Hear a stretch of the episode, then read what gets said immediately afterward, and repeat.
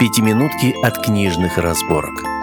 Это формат подкаста, в котором наши ведущие читают книги авторов сам издата и рассказывают о лучших из них. Доброго дня, дорогие слушатели! С вами подкаст «Книжные разборки с сам издатом» и я, Валерия Шаталова, расскажу вам о книге «Закон благодарности. Ведьма». Автор книги Маргарет Астер. Жанр – романтическое фэнтези. История эта очень атмосферная и яркая. С самого начала автор переносит читателя в лес, наполненный запахами осени и трав, лаем охотничьих собак, силками и ловушками. Именно в таких обстоятельствах главная героиня встречает своего принца. Хм, а вот своего ли? Итак, травница Мариэль, она же Эль, она же Мари, как удобно по случаю, живет вдали от столицы, занимается любимым делом и тщательно хранит свою тайну. Девушка руководствуется двумя основными правилами. Правило первое – не угодить в костер.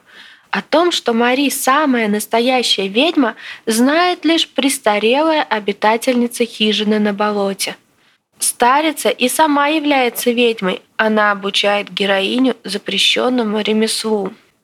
Однако секрет секретом, а слухи и домыслы поселению расползаются быстро. Все чаще Мари замечает косые взгляды и слышит летящие в спину злые шепотки. Но перейдем ко второму правилу, которым является закон благодарности. Оказала кому-то помощь, возьми плату. Помогли тебе, Заплати сама, соблюдай баланс. Оба эти правила кардинально меняют судьбу девушки. И костер, и благодарность вынуждают Мари оставить лес, переселиться в замок, начать расследование королевского уровня, применяя свои познания в травоведении и алхимии, украдкой добавляя искорки магии. Нельзя не упомянуть и о мужских персонажах. Главенствующая роль, пожалуй, отведена классическому красавцу-принцу, недвусмысленно выказывающему Мари свои симпатии. Но лично я этих романтичных чувств не разделила – Мою душу зацепил другой герой, верховный маг, проживающий во мрачной башне королевского замка. Этот мужчина притягивает своей холодностью и загадочностью. К героине он относится недоверчиво и даже враждебно, а потому было интересно наблюдать за их противостоянием.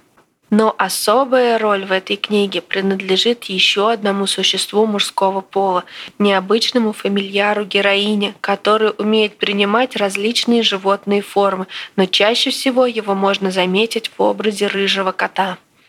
Большой плюс ставлю истории за разнообразие локаций. Действие развивается то в лесу, то на городской площади, а потом и вовсе переносится в замок. Героине довелось побывать в роскошных залах, королевских спальнях, башне мага и даже познакомиться со всеми прелестями местной темницы. Автор не дает Мари подолгу засиживаться на одном месте, как и не дает читателю оторваться от путешествия по страницам. Да, книга читается легко и быстро. К тому же некоторые речевые обороты травницы скрашивают повествование иронией и юмором. Ну как не улыбнуться всем этим жабьим подмышкам? Но отложим шутки в сторону и перейдем к самой важной детали закона благодарности, а именно к финалу. Главный злодей наконец раскрыт, но не повержен. Эту часть истории автор припасла для второй книги, которая сейчас пишется. Надеюсь, и дальше Маргарет Астер продолжит радовать нас приключениями